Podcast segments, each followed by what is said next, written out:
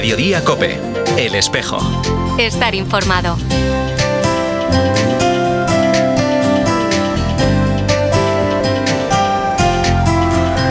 Feliz viernes, bienvenido a este espejo de Tu y Vigo en el 87.8 de FM, pero sobre todo bienvenido a este último programa de la temporada radiofónica. Hoy, viernes 30 de junio, compartiremos micrófonos con el obispo de Vigo, Monseñor Luis Quintero Fiuza, para hablar del verano, de la fe y de algunas de las actividades que están por venir a lo largo de las próximas semanas. También hablaremos de la clase de religión católica, porque nos acompañará Beatriz Correa, profesora del Centro Rural Agrupado María Zambrano de Orrosal. Saludos de Carol Buceta desde esta sintonía y de todas las personas que hacen posible este programa. Damos paso ya a nuestra compañera Nuria Núñez. Muy buenas tardes. Buenas tardes, Carol. Comenzamos repasando algunos de los acontecimientos más destacados de los últimos días en la diócesis de Tuy. El pasado viernes, un grupo de jóvenes de la parroquia de San Juan de Fornelos recibió el sacramento de la confirmación. El pasado sábado, la ONG Jesuita Entre Culturas organizó una caminata de hospitalidad con más de 40 personas migrantes y refugiadas de diferentes nacionalidades. El domingo a las 9 y media de la noche, el obispo de Tuy presidió la Eucaristía en el templo parroquial de San Juan de Pansón. Al finalizar esta celebración, la parroquia rindió homenaje a Manuel Santiago Rivas, que a sus 92 años es el marinero más veterano de Panchón. El martes, Cáritas Diocesana de Tuy Vigo organizó un concierto benéfico en la Concatedral Basílica de Vigo a cargo de Los Ángeles Children's Chorus. Ayer jueves, la iglesia celebró la solemnidad de los apóstoles San Pedro y San Pablo. Con tal motivo, las colectas de las celebraciones litúrgicas de ese día estarán destinadas al óvulo de San Pedro. Hasta aquí algunas de las noticias más destacadas de los últimos días. El maltrato ha marcado mi vida. Pensé en muchas cosas y creí que esta pesadilla jamás terminaría. Pero mis amigos de la parroquia me ayudaron a salir de esto. Por Ruth, por ti, por tantos. Marca la X de la iglesia en tu declaración de la renta. Por tantos.es. Te lo avanzaba al inicio. Hoy despedimos esta temporada radiofónica 2022-2023 y queremos hacerlo también con el obispo de la diócesis de Tuy Monseñor Luis Quinteiro. Don Luis, muy buenas. Hola, muy buenos días. Don Luis, hoy despedimos este programa, eh, vamos a hablar así de temas variados, ¿no? Y me gustaría empezar pues comentando que hace unas semanas eh, usted aprobaba, decretaba la creación de esa Comisión Diocesana para el Sostenimiento de la Iglesia. Hoy, 30 de junio, finaliza también el plazo para presentar la declaración de la renta correspondiente al año 2022 y marcando la X muchas personas nos ayudan a sostener la Iglesia. ¿Por qué es importante que pues nos impliquemos? Es evidente, nosotros... Eh dependemos fundamentalmente de la aportación de los, de los fieles y esa, esa aportación es vital para nosotros. De cualquier manera, cuando tú hablas ahora de, la, de esta comisión de sustentación de la, de la Iglesia, no tiene la finalidad económica, sino que es, es una, una comisión que está pensada para, para visualizar la labor de la Iglesia en toda la diócesis y ver las maneras como entre todos podemos colaborar al sostenimiento de la Iglesia. Pero no es una, no es una comisión eh, pensada directamente para agenciar, diríamos, ayudas, sino que es más bien para entre todos pensar y crear una, crear una responsabilidad, crear una, una, un clima de que tenemos todos que, que colaborar al sostenimiento de la Iglesia. En este sentido, creo que esta comisión tiene una labor muy importante pero tiene tal vez una dimensión más pastoral que económica. Entre los temas a tratar en este programa así final de temporada está eh, uno en el que tenemos la vista puesta, ¿no? porque el próximo sábado 8 celebramos esa ofrenda del mar en Panchón, al fin de semana siguiente celebramos el Día del Carmen, Día de las Gentes del Mar. Usted además es el obispo promotor en la Conferencia Episcopal Española para el Apostolado del Mar este año eh, dan mucho, merecen más, es el lema. ¿Qué podemos decir? Yo pienso que quizá eh, pocos lugares de España como este pueden valorar la importancia de la labor de los hombres y mujeres del mar. Somos una tierra que ha vivido siempre del mar, eh, en la cual nuestros, nuestras familias han encontrado sustento, con grandes sacrificios, con grandes esfuerzos, yendo a lugares distantes, a lugares peligrosos, y por tanto nosotros conocemos como nadie lo difícil que es ese mundo del mar. Y ese mundo del mar tiene sobre todo una dimensión que es la, el alejamiento de las familias, eh, las estancias largas en la mar. Ahora y en otros tiempos mucho peor. Entonces yo creo que la atención pastoral, la atención humana, la atención social a la gente del mar es prioritaria en un país como España y una tierra como la nuestra. Y yo creo que gracias a Dios pues tenemos ya una buena cercanía, pero todavía tenemos que acercarnos más, sensibilizarnos más con, estas, con esta problemática de las personas, de los hombres y mujeres de la mar. Y sobre todo, eh, desde el punto de vista religioso, ahí tenemos un tesoro. La devoción, yo lo he visto todavía el otro día en Pansión, la devoción a, la Virgen del Carmen está en todos, hombres y mujeres, en las familias. Y por tanto es una, tradición, es una, herencia maravillosa que tenemos que, que, vivir, gozar de ella, disfrutar de ella y transmitirla en nuestras familias. En este punto somos, estamos siendo ahora mismo muy abandonados. Hay que ser activos en la transmisión de nuestras, de nuestras, eh, nuestras herencias, la espiritual y la humana. Hay que ser activos en ese punto. Yo creo que eh, el día de los hombres y mujeres de mar, el día de la fiesta de la Virgen del Carmen, es un momento muy importante para pensar sobre todo esto. A lo largo del programa iremos dando pues, esas fechas de esas celebraciones que, tendrán lugar en, nuestra diócesis, tanto el 8 en Panchón como el 15 y el 16 en Vigo y, en Aguarda. ¿no? Don Luis, de, del Día del Carmen, de estas celebraciones, tenemos que saltar y cambiarnos de país casi casi, porque nos vamos a la Jornada Mundial de la Juventud. Entonces, ¿usted acompañará a nuestros jóvenes? Sí, sí, yo pienso, pienso estar con ellos, eh, estar con ellos unos días antes, y bueno, tengo mucha ilusión de encontrarme con ellos y sobre todo que se encuentren con el Papa. Ojalá el Papa pueda estar en plena forma, en plena forma, bueno, pues ya los años no va a estar, pero, pero que esté bien, porque la, la presencia del Papa para estos jóvenes es una llamada maravillosa. Además, este Papa tiene un lenguaje que, que nos que nos engancha a todos. ¿no? Y yo tengo mucha ilusión en que nuestros jóvenes de nuestra diócesis escuchen al Papa, que estén con otros jóvenes que vienen de todas partes del mundo para vivir una jornada muy especial y me parece que es un momento para estar cerca de ellos, los, vosotros los padres, los abuelos, todos, y también los sacerdotes, eh, los religiosos, el obispo, estemos con ellos porque es un momento en que Dios pasa muy cerca de ellos. Y de la JMJ de Lisboa nos volvemos de nuevo a Vigo porque tenemos eh, yo no sé si decir la gran fiesta, igual es un poco pasarse, ¿no? Pero sí que celebramos al Cristo de la Victoria. Pues sí, es la gran fiesta de nuestra ciudad, evidentemente. La, fiesta del Cristo de la Victoria es, es, es algo sustancial, consustancial con Vigo, ¿no? La hemos celebrado los años después de la pandemia con mucha ilusión, con mucha fuerza y esperemos que este año ya la podamos hacer con toda la, con toda la potencia con que aquí celebramos esta fiesta. La fiesta del, Cristo de la Victoria es el pulso de la ciudad de Vigo.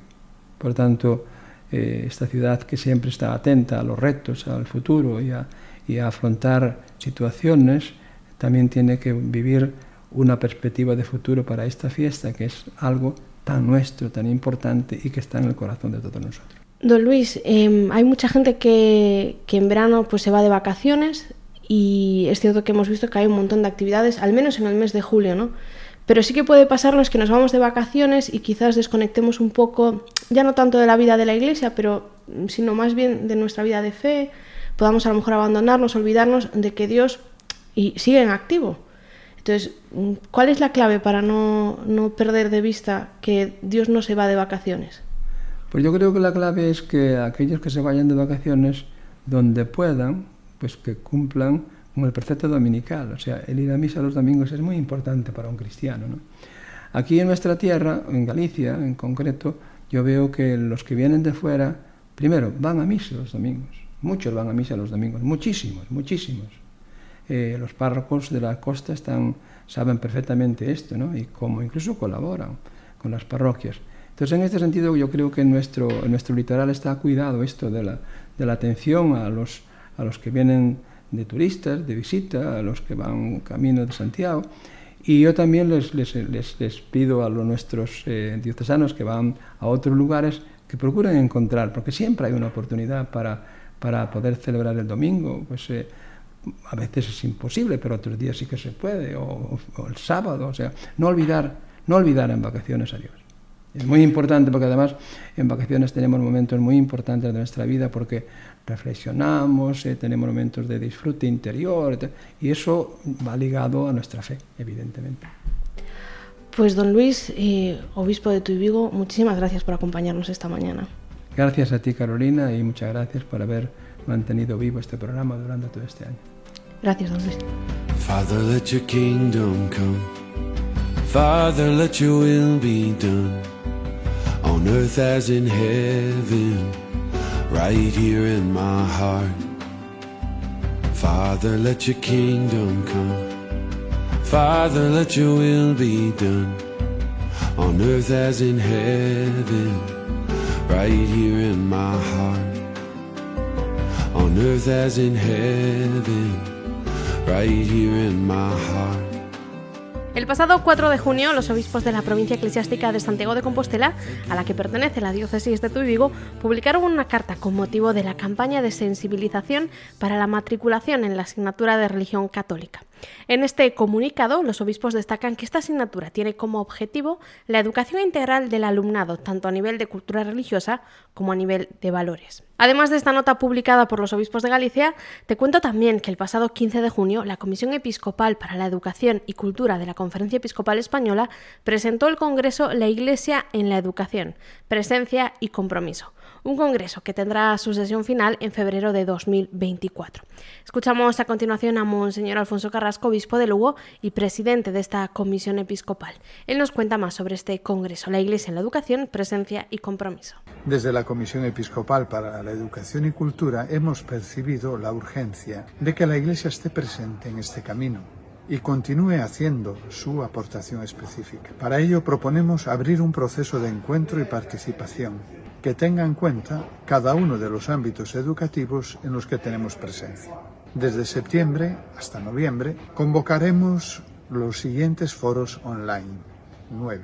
Culminaremos este proceso encontrándonos todos el 24 de febrero de 2024 en Madrid en el Congreso La Iglesia en la Educación para tomar conciencia y renovar el compromiso con nuestra presencia educativa y para compartir nuestra experiencia con toda la sociedad. Hoy viernes 30 de junio, con el cierre del curso escolar 2022-2023, queremos hablar con una de las profesoras de religión de nuestra diócesis. Beatriz Correa es docente desde el año 2009. Ha impartido clases en Vigo, Alama, Cerdedo y en la actualidad da clase en el Centro Rural Agrupado María Zambrano de Orrosal. Muy buenas, Bea. Hola, buenos días. Bea, yo en primer lugar quería preguntarte, eh, ¿por qué decides eh, ser profesora de religión o dar clase de religión? Me coincidió en el camino. Yo estaba preparando oposiciones eh, para educación infantil y salió la convocatoria en la Junta y dije, bueno, yo eh, tengo el título de profe de Reli, que en la universidad había preparado unos tres años,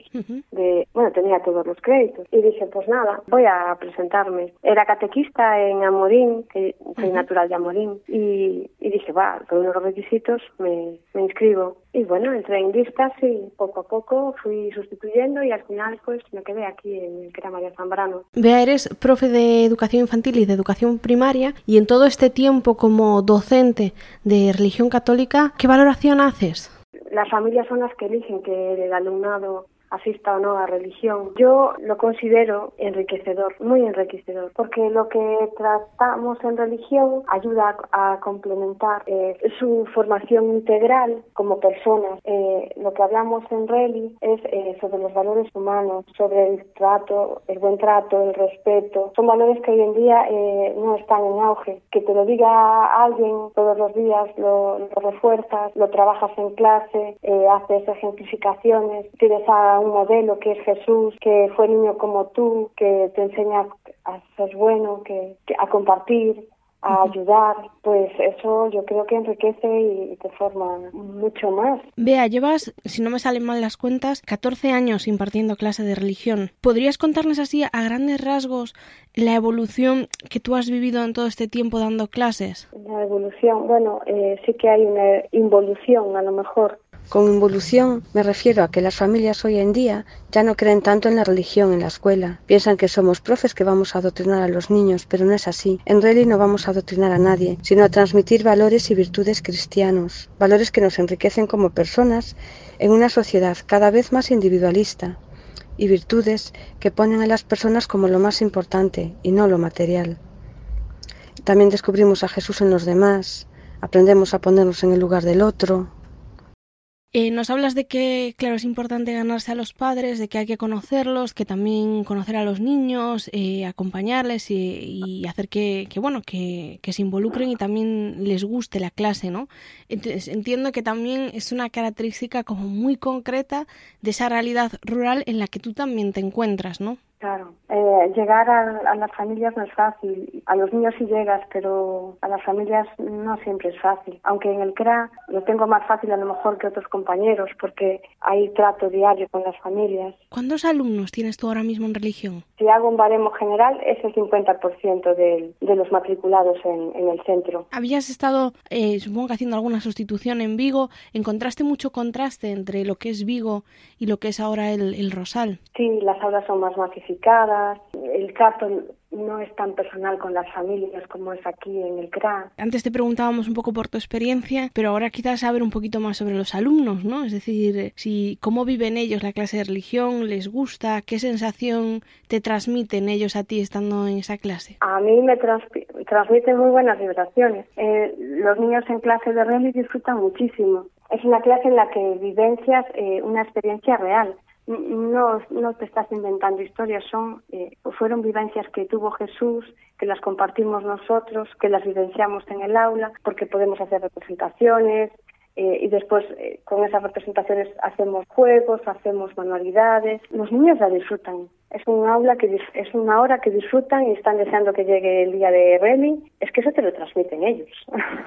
te lo transmiten. Escuchándote, tengo la sensación de que vives eh, tu profesión como docente un poco como una vocación. Antes nos decías también que eras catequista. entonces, ¿qué, ¿qué supone para ti y para tu vida, ¿no? Esta, estas clases de religión. Es una forma de vida.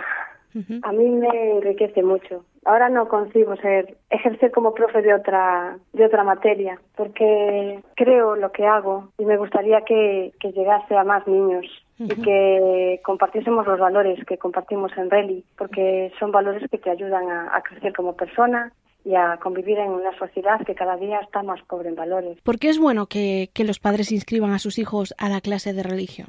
Bueno, pues yo considero que es bueno que los padres inscriban a sus hijos en clases de religión, primero por propia coherencia, con la fe que ellos profesan, y, y, por la fe que profesan en su núcleo familiar. Y también porque tienen derecho a elegir esta asignatura. Es una asignatura que deciden libremente si quieren que sus hijos participen o no. Y creo que si participan los están enriqueciendo y les están ofreciendo un, montón de, beneficios, sobre todo para su propio enriquecimiento personal. También considero que es bueno que los niños vayan a religión porque la religión, eh, en religión fomentamos valores y virtudes sociales como el respeto, la importancia del esfuerzo, aprendemos a ser solidarios y tolerantes, a compartir y a ponernos en el lugar de los demás. Aprendemos a poner el corazón en las personas y no en las cosas. Y también porque como padres yo pienso que queremos lo mejor para nuestros hijos y como tal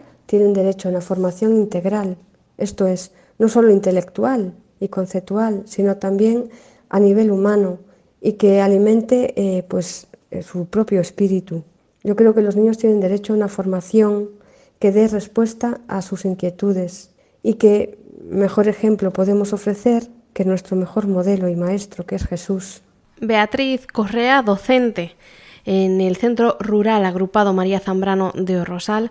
Muchísimas gracias por estar este mediodía con nosotros. Gracias a ti, Carolina encantada. Y gracias también a todos los profesores de religión católica, que en la diócesis de Tuy Vigo suman más de 80 personas.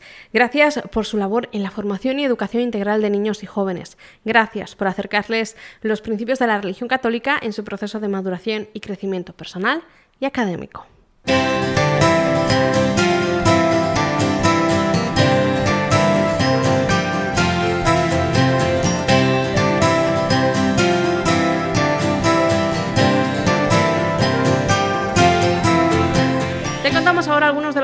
Acontecimientos previstos para los próximos días con nuestra compañera Nuria Núñez. Hoy viernes 30 de junio finaliza el plazo para presentar la declaración de la renta correspondiente al año 2022. Por eso desde estos micrófonos queremos agradecer la colaboración de todas las personas que marcan la doble X de la Iglesia y de las actividades de interés social. Hoy viernes recibirá la confirmación un grupo de 16 jóvenes de la parroquia del Divino Salvador de Soutomayor. También un grupo de 9 jóvenes de la parroquia de Santa María de Aguía de Randufe recibirá el sacramento de la confirmación. Mañana sábado recibirán el sacramento de la confirmación 22 jóvenes de la parroquia de Santa María de Salcedo. Y 6 jóvenes de la parroquia de San Andrés de Valladar. A lo largo de las próximas semanas, más jóvenes recibirán el sacramento de la confirmación en la Catedral de Tui, Reboreda, Guizán, Dornelas, Piñeiro. El domingo 2 de julio, la Iglesia en España celebra la jornada de responsabilidad del tráfico bajo el lema Encomienda tu camino al Señor y Él actuará. El lunes 3 de junio, la Iglesia celebra la fiesta litúrgica de Santo Tomás Apóstol. Con tal motivo, el obispo de Tuy Vigo presidirá la Eucaristía en el templo parroquial de Santo Tomé de Freixeiro. La Vicaría para el Clero organiza tres retiros diocesanos para sacerdotes durante el verano. El primer retiro será el miércoles 5 de julio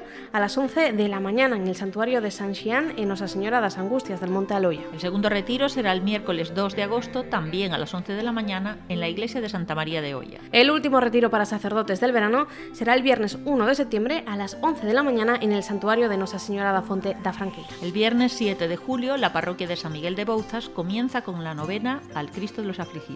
La fiesta en honor al Cristo de los Afligidos se celebrará el domingo 16 de julio. Por la mañana habrá misas a las 11 y a las 12 del mediodía y la procesión con la imagen del Cristo será a las 9 de la noche. El sábado 8 de julio, el obispo de Tuy Vigo presidirá la Eucaristía solemne en el Templo Votivo del Mar de Pancho.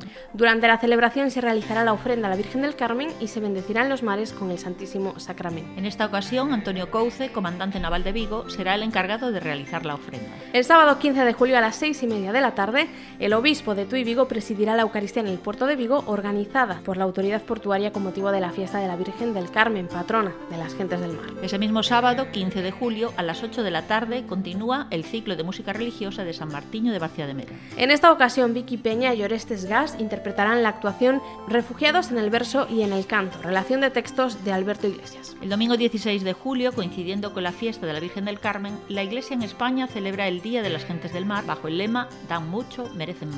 Con tal motivo, a las 12 del mediodía, el obispo de Tuibigo presidirá la Eucaristía en el templo parroquial de Santa María de Aguarda. Y a las 8 de la tarde, el obispo presidirá la Eucaristía en el templo parroquial de Nuestra Señora del Carmen en Vigo. El domingo 22 de julio a las 8 y media, la Delegación de Pastoral Familiar celebra la Jornada Mundial de los Abuelos y Personas Mayores con una Eucaristía en el templo parroquial de San Salvador de Nogueira. El 26 de julio, más de 100 jóvenes de la diócesis de Tuy Vigo comenzarán su peregrinación para vivir la Jornada Mundial de la Juventud. Pasarán los días en las diócesis en Faro, diócesis del Algarve, para después viajar a Lisboa, donde se encontrarán con el Papa Francisco. El 28 de julio comienza la novena en honor al Santísimo Cristo de la Victoria en la Concatedral Basílica. Del 28 de julio al 5 de agosto se rezará la novena a las 12 del mediodía y por la tarde a las 7 y media, seguida de Rosario.